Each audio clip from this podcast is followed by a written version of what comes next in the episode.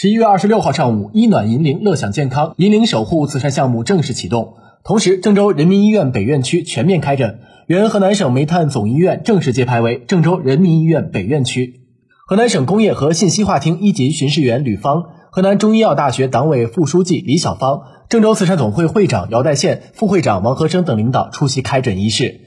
仪式由郑州人民医院党委书记黄娟主持。郑州市卫健委主任、郑州人民医院院长、郑州市第六人民医院党委书记郝一斌与郑州慈善总会副会长王和生共同为“正医生命之光医暖银铃乐享健康”慈善项目揭牌。活动现场向十五位居民代表发放健康手册。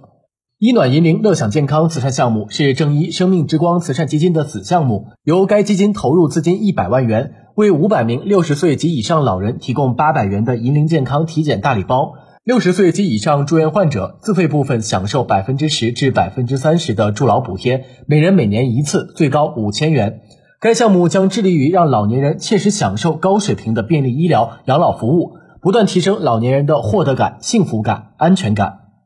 正一生命之光慈善基金由郑州人民医院于二零一六年在郑州慈善总会成立，创立以来累计捐赠善款上千万元，救助患者超两万人次。